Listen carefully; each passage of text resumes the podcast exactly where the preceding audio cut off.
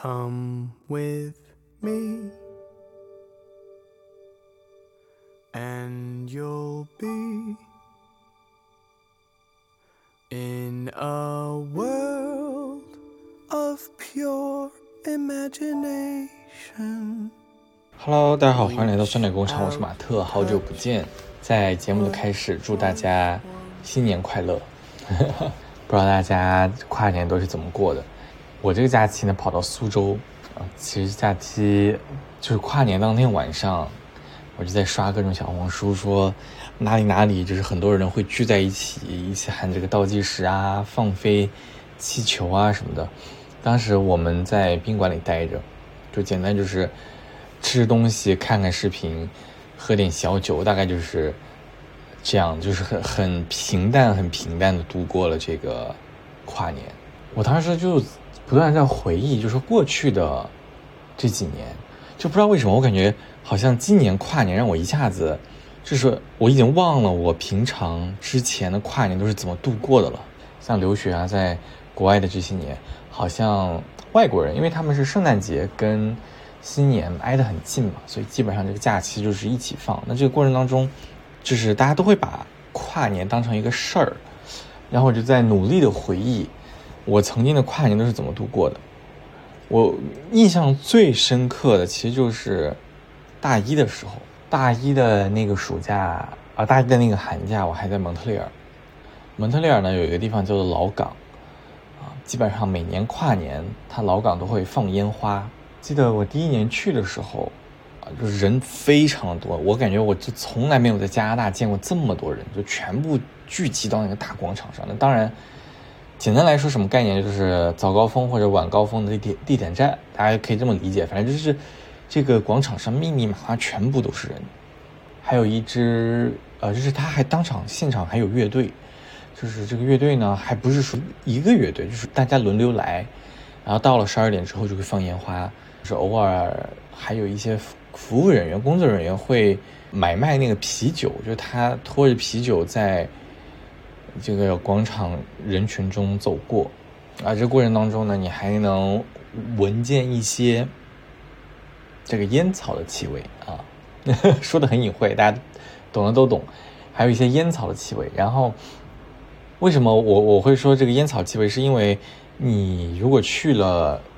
我不知道美国，但至少在加拿大，我觉得你走在路上，你就会闻到一股奇异的味道，这个味道你就知道它就是烟草的味道。就是有烟草味，然后还有这种啤酒的味道，到处。过年嘛，大家跟疯了一样，就喝啤酒。有的人还会像看演唱会一样撒那个啤酒，真的完全受不了。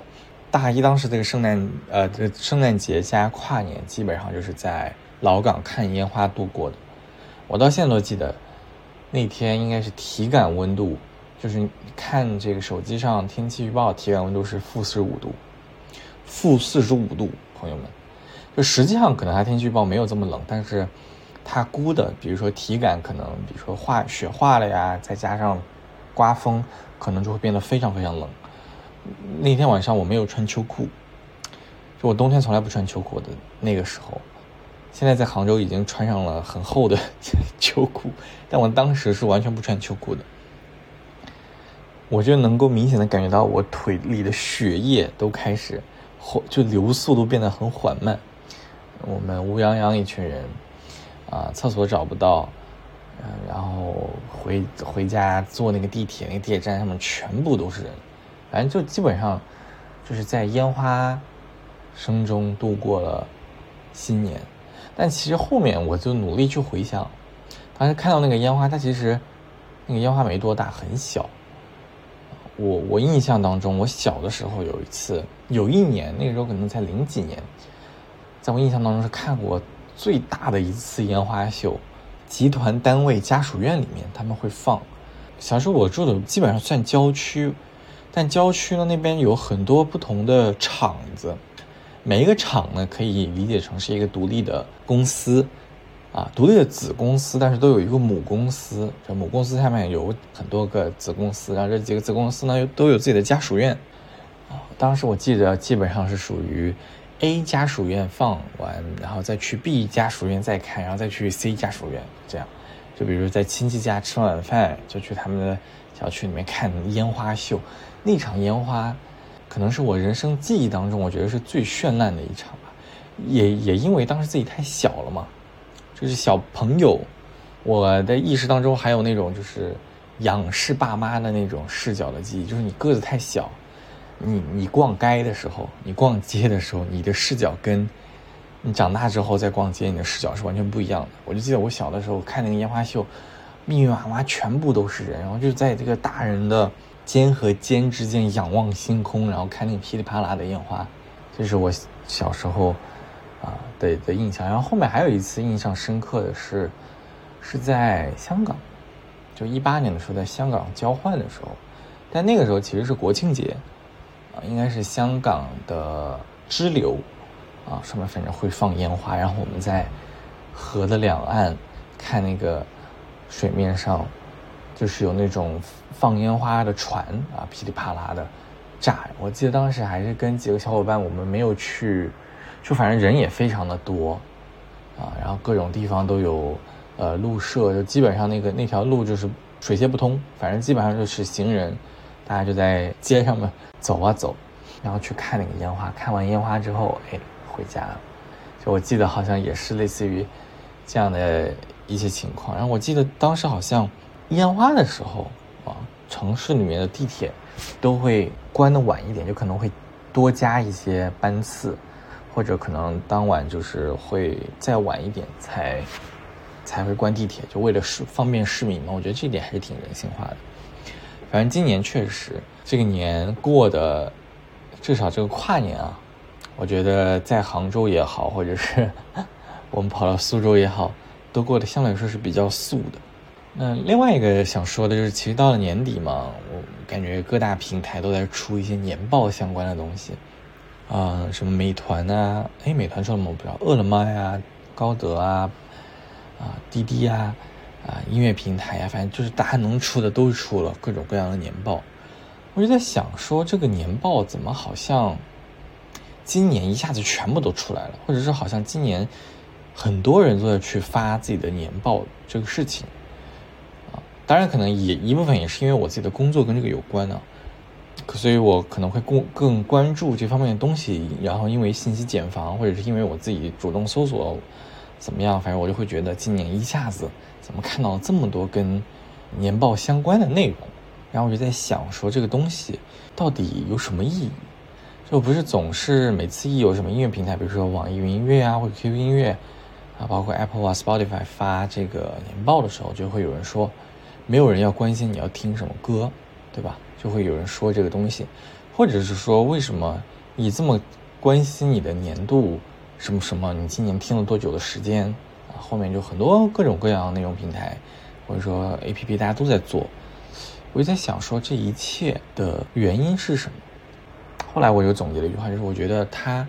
给人们一种意义感，或者换句话说，就是告诉我们我做的这一切是有意义的，就这一句话。如果从哲学的角度来说，我们的人生可以分成很多种不同的追求，啊，比如说有所谓的虚无主义，可能就是就着意义论在讨论的。比如说，可能有些人就认为我们活在这个世界上是有意义的，或者是有些人认为我们活在这个世界上就是去寻找意义的，啊，有些人可能会觉得，啊，比如说一些这个信仰教派里面可能会说，你出生就是背负着一些东西的，比如说去还债呀。或者是你要怎么怎么样，你才能怎么怎么样，对吧？你离开这个世界之后，你会去往一个更宏大的世界。那很多人，包括我自己，其实我们是没有信仰的。那也就是说，我的人生没有意义。就很多时候，包括我之前的很多节目，偶尔也会探讨一下：哎呀，宇宙的意义是什么？对吧？我做这一切的意义是什么？我我给自己的定位就是，我确实是一个一直在寻找意义的人。为什么？因为我觉得有了意义会让我安心。就它会让我反而活得更简单，那可能有些人就说，为什么你要寻找意义？你活在当下不就好了？你就享受当下。但我不行，就我这种性格的人，就是我要希望有规划，希望有安全感，希望向前看。那在这个过程当中，好像就是需要一个有意义的东西来告诉我啊，我做这一切是为了什么？这样我才能更好的、更沉静的去做我手头的事情，不去想一些乱七八糟的。不然我每天就真的是坐那空想。我觉得各大平台出的这个年报，就它在以一种形式告诉你，你做的这一切不是无价值的，你做的东西被认可了，甚至被记录了。就为什么会有人记录这些东西，对吧？比如当你看到你今年看书看了两千个小时，我觉得光这一点就够了。然后可能没有这么多啊，两千小时有点夸张，但反正可能就是类似于这种，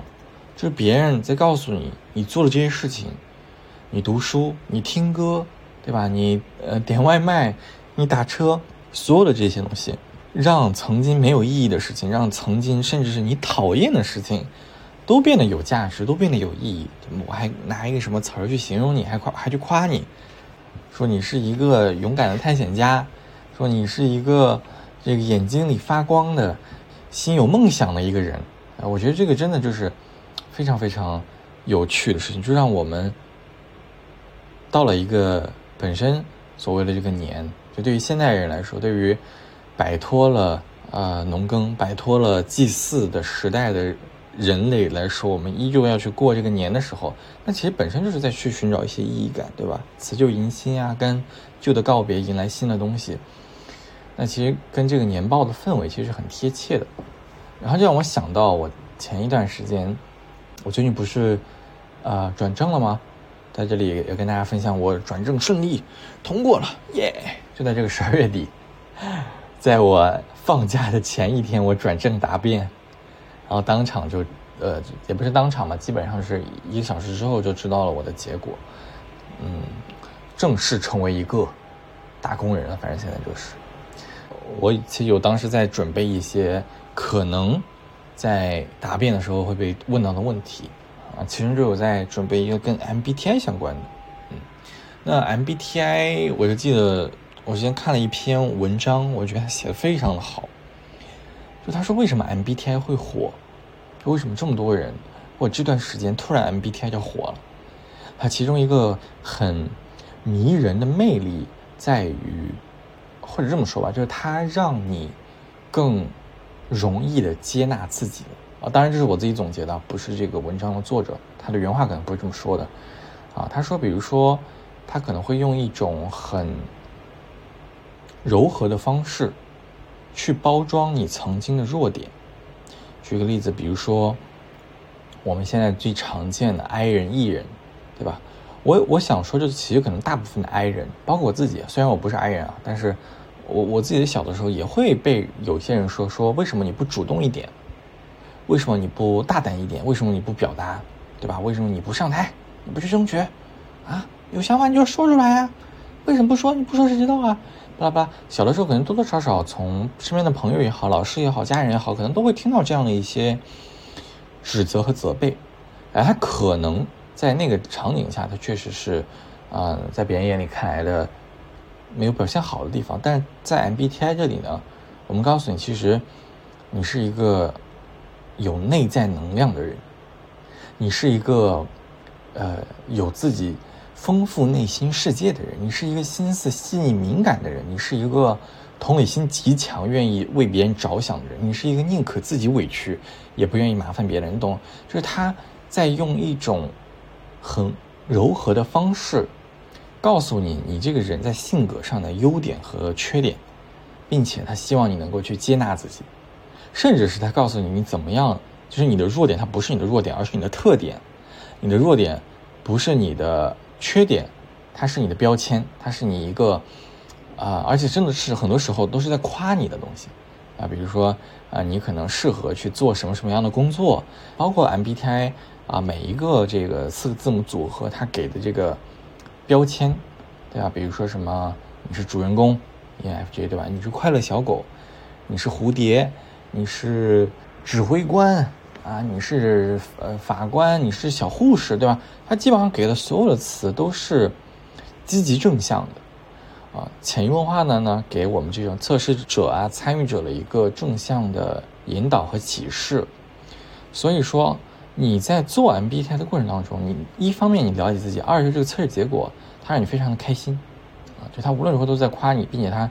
让你更好的认识了自己。我觉得这个是这种测试类的题目它很有趣的一个地方。回到这个年报啊，或者是回到我们所谓的这个年尾的这个意义上，那我觉得，反正今年我就想说，那我认清了，也没有说认清啊，就是我想说，那既然我想明白了这一切，反正都是在收获意义和所谓的获得上，那我自己也要给自己一个意义。我本来想说去复盘的，就是我想说我复盘我这一年过得怎么样，啊，我现在想说跟大家分享，说我今年去了哪儿啊，做了什么，有什么进步。后来我想说，哎呀，就各大 A P P 的年报都帮我总结完了，有的是有一些还真的是挺有趣的，就他帮我想到了一些我从来没有想到过的东西。他告诉我说，哦，我原来在某个时刻做过什么事情，就比如说小红书今年的搜索年报给我留下非常深刻的印象。啊，我在凌晨四点还在搜索炸茄盒。我不知道大家有没有去看这些小红书搜索年报，你可以去，嗯，应该就是小红书直接搜索搜索报告就可以看到了。给他们打个广告吧，就是，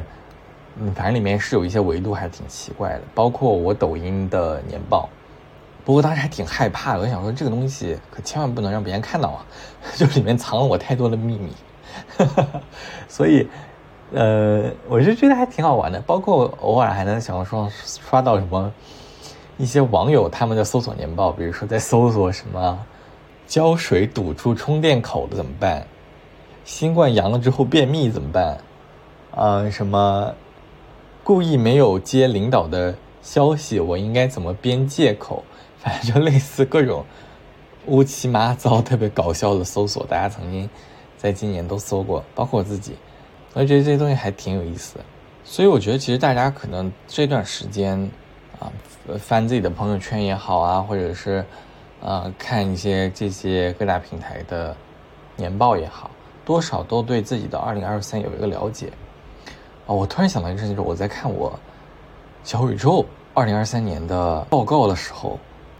我真的很开心，朋友们真的很开心。就我看到我的播客陪伴了这么多人。然后也有几位忠实的听众，就可能有一些人他每一期都听，或者他听了很久，或者说跟我互动很多，这些人的名字我都有记得，真的非常感谢大家。然后包括我最近也会收到一些私信嘛，啊，比如小红书啊，或者是网易云音乐，也有一些好朋友他们会私信我说听了我的节目，主要是来催更。我就很感动，然后我顺势也去搜了，呃，酸奶工厂。就我不知道大家有没有做过那种小时候会在百度上面去搜索自己的名字，或者会去哪里去搜索啊？我就在反正就是在小红书啊、微博上去搜了酸奶工厂播客，没想到真的有朋友推荐了我的播客，当时我看到很受感动，非常开心。所以其实也是大家每一次评论啊，包括持续的关注，也是让我。更新下去的动力吧，就我每次其实我真的很想每周跟大家这个更新，但真的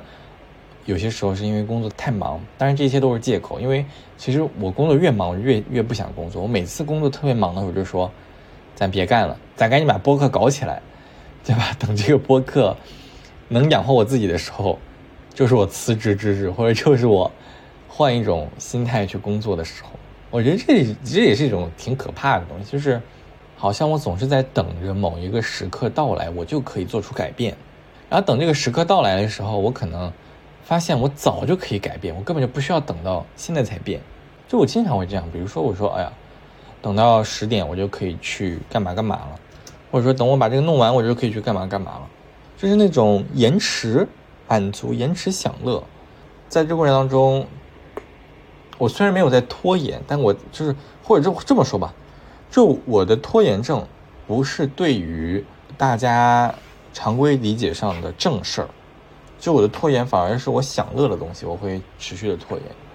啊，比如说我会拖延，嗯，我出门去买奶茶的时间，非常的不健康，但反正举个例子嘛，就是我会有的时候会去拖延一些，呃，让我自己感到快乐的事情，我会觉得我不能这么早回家。我要把我的事情做完，我再回家。或者说，我觉得我不能嗯，这么早就放弃，我要把我的事情做完。有的时候就是那么一点点，或者就是那样，反而等这个事情真的达到你想要的时候，你再去做那个事情，你发现为什么我不能早点开始？为什么我不能早点开始享乐？为什么我不能早点选择轻松的那条路？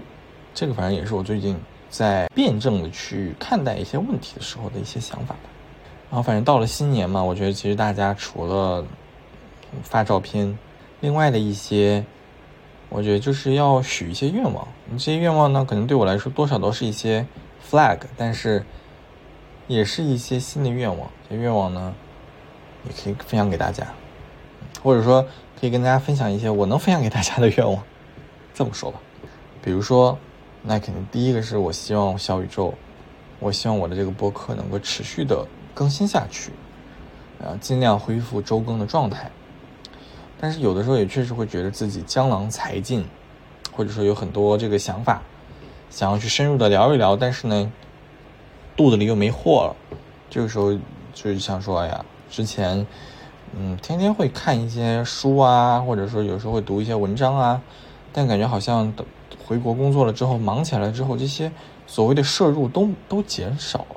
我觉得这个确实是我要去改变的一个地方，就是我的摄入。就是学习进来的内容变少了，特别是在整个十二月，基本上都是在一个疯狂执行的一个状态。那这些过程当中，基本上就是在原地踏步，或者说基本上是进步很小。我觉得这个不行，就是要强迫自己，或者说主动被动的去接收更多新的知识。那我希望新的一年，一方面呢是自己的健康上面能够恢复之前，比如说坚持锻炼，对吧？保持身材。然后一方面就是我自己的学习，持续学习的这个状态，我我希望也能够重拾，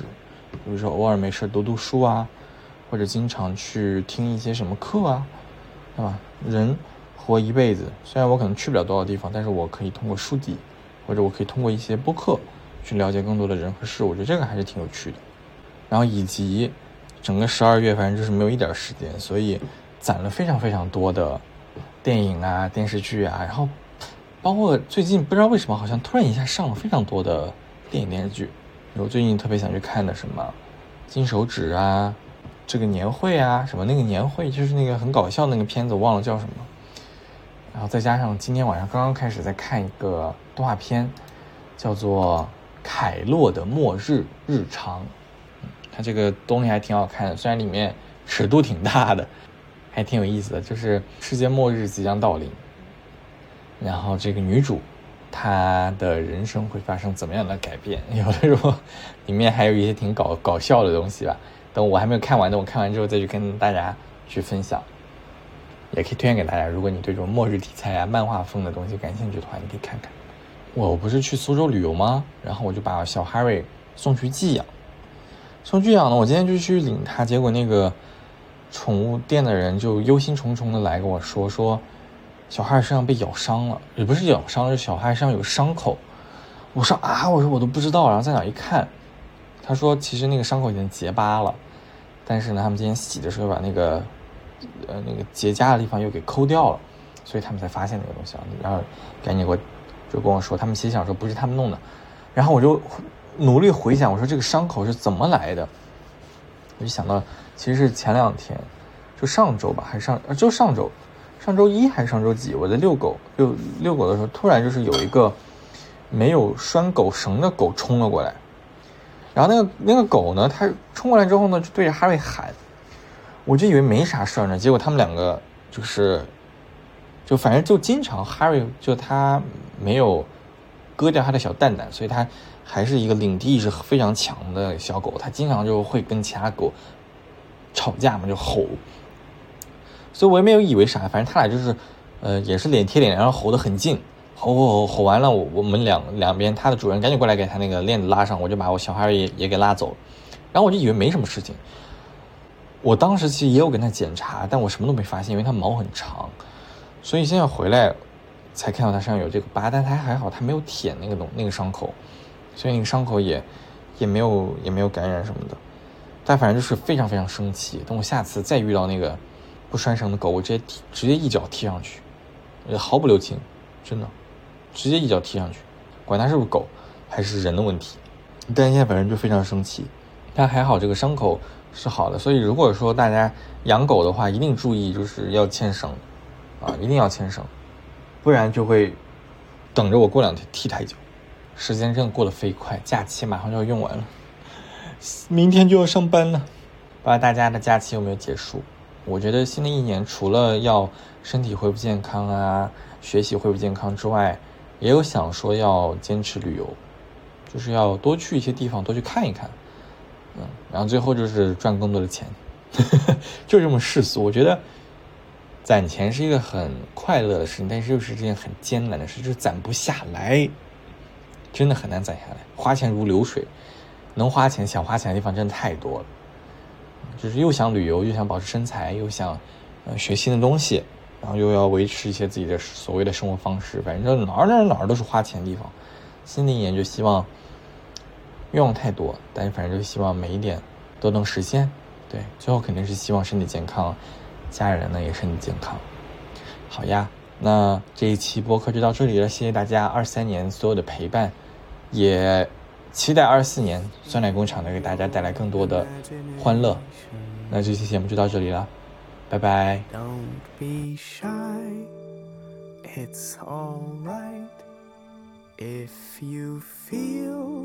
a little trepidation. Sometimes these things don't need explanation.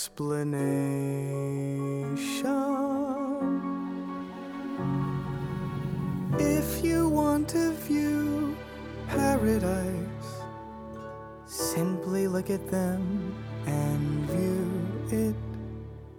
somebody to hold on to. It's all we really need. Nothing else to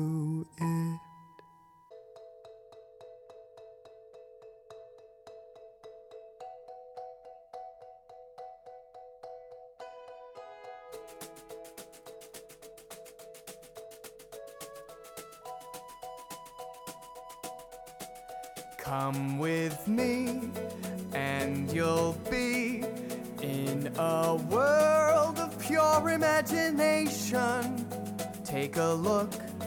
and you'll see into your imagination. We'll begin with a spin, traveling in the world of my creation. What we'll see will defy explanation.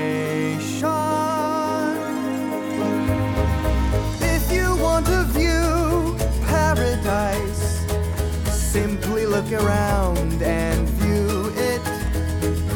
Anything you want to do it. Want to change the world, there's nothing to it. There is no life I know